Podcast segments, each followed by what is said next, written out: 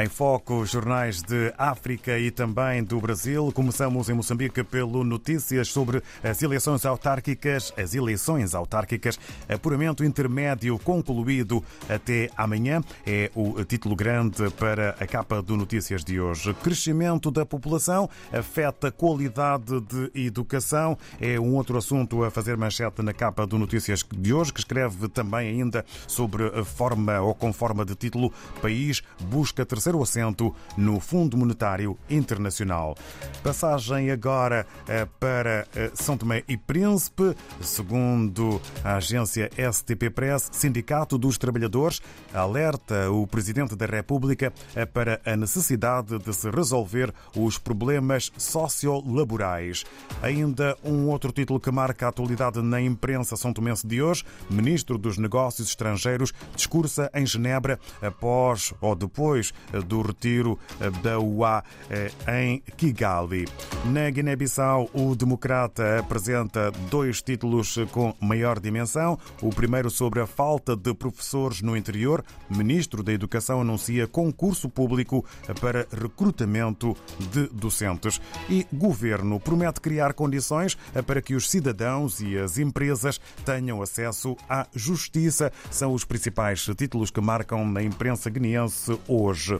Vamos até ao Brasil e no que toca ao globo, o conflito no Oriente Médio está em foco, em destaque. Militares israelenses ordenam que 1,1 milhão de habitantes de Gaza vão para o sul, diz ONU. Ainda na saúde, título eh, para o Globo: Paixão é droga que dura 15 meses. Estudo revela química eh, do amor. Eh, é também assunto que pode ser lido nesta edição do Globo sobre a saúde. Paixão é droga que dura 15 meses. Tudo revela a química do amor e como mantê-lo vivo.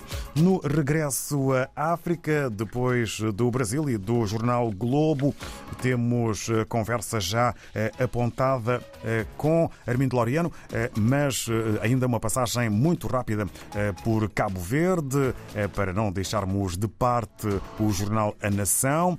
Banco de Cabo Verde defende contenção salarial para travar a inflação. Resolução sobre aumento salarial eh, no Banco de Cabo Verde eh, pode estar ferida de ilegalidade. Sobre contrafação, o título Drogas para aumentar potência sexual chegam de Bissau e Dakar. E no campo eh, exterior, Marias, dos Estados Unidos para o mundo, cabo-verdiana aposta em marca de roupa. Marias é a marca e o nome a ter em conta. Agora sim, a conversa que iniciamos em Angola eh, com Armindo Laureano. Estamos na redação do Novo Jornal. Hora Viva, muito bom dia. Bom dia, David, e bom dia aos ouvintes da, da RDP África. Cá estamos para mais uma edição do Novo Jornal, neste caso a edição 807 uma, do Novo Jornal. Uma edição eh, que apresenta com uh, maior dimensão a fotografia de João Lourenço no âmbito do retrato detalhado sobre o Estado da Nação uh, para os ouvidos uh, do Presidente da República, ouvidos aqui com aspas. Vamos exatamente começar pela manchete. Pois, é, é uma antevisão. O Novo Jornal convidou cerca de 30 figuras da, da eh, de políticos, académicos e outras figuras da sociedade eh, civil eh, para fazerem aqui, a sua ideia dar uma, darem a sua, a sua visão sobre este discurso Estado da Nação, que será então apresentado na, na, na segunda-feira 16. A regra da Constituição fala no dia 15 de outubro que o Presidente vai discursar a Assembleia para marcar o início do ano parlamentar. Mas o dia 15 calha no domingo e passa então para na segunda-feira 16.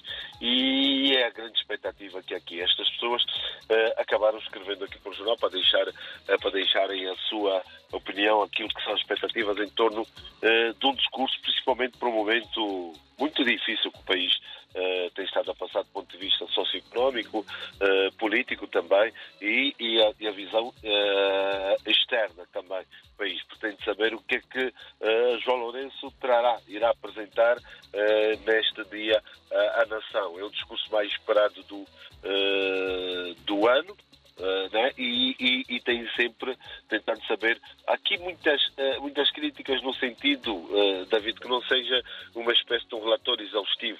Eu próprio no editorial, quando pergunto qual é o estado da nação, penso para não ser uma espécie de um relatório e contas, né?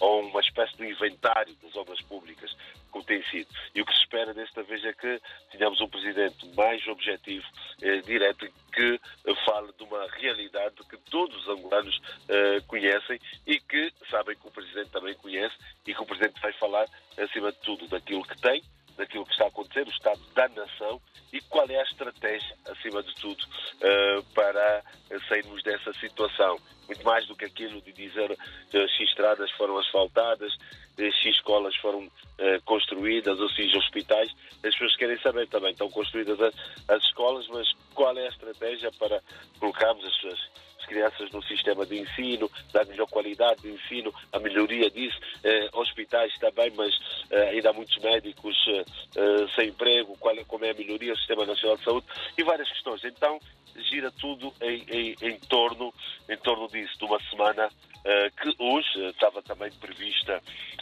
uma reunião do Bureau Político do, do MPLA, que sei uh, estaria esta manhã, mas também já recebi uma informação que foi adiada, depois ao discurso Estado da Nação. E este discurso, oh, uh, David, aqui perceber que é antecedido de algumas situações, que são como, por exemplo, a UNITA deu entrada na quinta-feira, junto da Assembleia, do, da, fez a formalização do pedido de destituição do, do, Presidente da República. É um pedido que não tem uma componente criminal, mas é mais de responsabilização política. É, e, também é um momento que cria alguma tensão antes, dias antes do discurso da nação, e hoje a Assembleia vai reunir por causa deste pedido da UNITA e vamos ver então uh, do que é que sairá. Mas acima de tudo, o país está expectante. Vamos ver o que é que o Presidente nos irá, nos irá apresentar na segunda-feira neste discurso de Estado da Nação. Começou a contagem decrescente. Avançamos agora para um diferendo. Escola Portuguesa de Luanda ignora a decisão do tribunal. O que é que se passou? Uh, isto é um follow-up de uma situação que nós já aqui falamos, né? que tínhamos noticiado que a escola portuguesa uh, de Luanda tinha perdido na, na, na, na, primeira instância, quase 100 dias depois de um juiz ter dado razão às queixas dos professores. Uh, o líder da escola portuguesa de Luanda, o, neste caso o, diretor, insiste em não acatar a sentença. Então os docentes pedem, os professores, que o caso seja tratado com contornos da relação interestadual.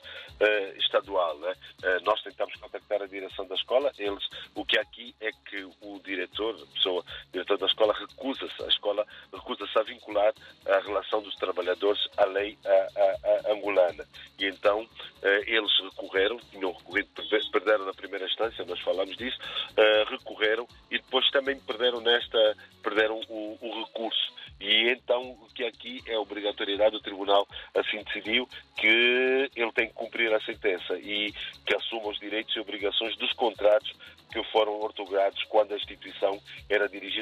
cooperativa criada por pais e, e, e, e encarregados de, eh, de educação.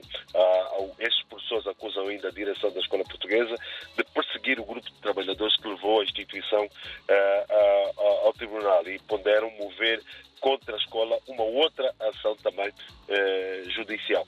Sei que falhou também com outro grupo uma tentativa de conciliação e, e então o ambiente não está aí muito, muito bom na, na, na escola portuguesa. Agora, é, é, é importante que se cumpra, né? Essa que eles querem que está a ser incumprida uma ordem judicial eh, que se reveste na ótica dele de um caráter de, de desobediência. E que temos aqui é que o diretor da escola portuguesa eh, ignora a ordem do tribunal e mantém contratos revogados. O que o tribunal definiu deu razão a estes professores, um grupo de 10 professores que fizeram a instância, deu razão a esse grupo de professores e a medida tem que eles têm de voltar a ter os salários que tinham anteriormente e que têm que ser colocados também na escola para ler hum, com outra intensidade hum, nas páginas interiores do Novo Jornal. Vamos até ao Parlamento. Minfin desconstrói ilusão da autonomia financeira para a Assembleia Nacional, presumo? Isto vem há algum tempo o líder da UNITA, o líder do grupo parlamentar da UNITA, melhor dizendo, Liberty Chiaca, pediu aos outros partidos que se juntassem a eles no, no, para que a Assembleia resgatasse a tal autonomia financeira. E, e nós fomos ouvir o, uh, o, Ministério das Finanças, porque os parlamentares esquecem-se de haver atrasos regulares no pagamento dos seus salários e apontam a perda da autonomia financeira como a razão do problema. Por isso, então, uh, é, pretende levar uma batalha sem precedentes para resgatar tal independência mas o Ministério das Finanças uh, diz que só pode ter autonomia financeira um órgão que seja gerador de receitas próprias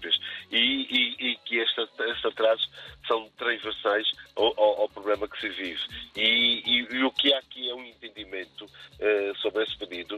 É, é, o que há aqui é que uh, a ação de órgãos como a Assembleia, o que diz o Ministério, são financiados por impostos e outras contribuições de natureza semelhante. Então, o que eles dizem não é possível um órgão de Estado ter autonomia financeira de tal maneira que não é possível resgatar algo que, que, que não se teve. Então está aqui aberto um grande diferente entre a Assembleia Nacional e o Governo, neste caso, via Ministério das Finanças, porque o Ministério, agora, em tempos de cortes, em tempos de aperto, diz que todas as instituições têm de apertar, porque não há dinheiro e não pode a Assembleia eh, continuar a viver a grande francesa como fazia e a gastar como, eh, como não devia. Então tem este aperto todo e diz que eles nunca tiveram autonomia financeira, na realidade. E o que há também é que eh, a Assembleia nunca apresenta o orçamento, o seu orçamento dentro dos prazos.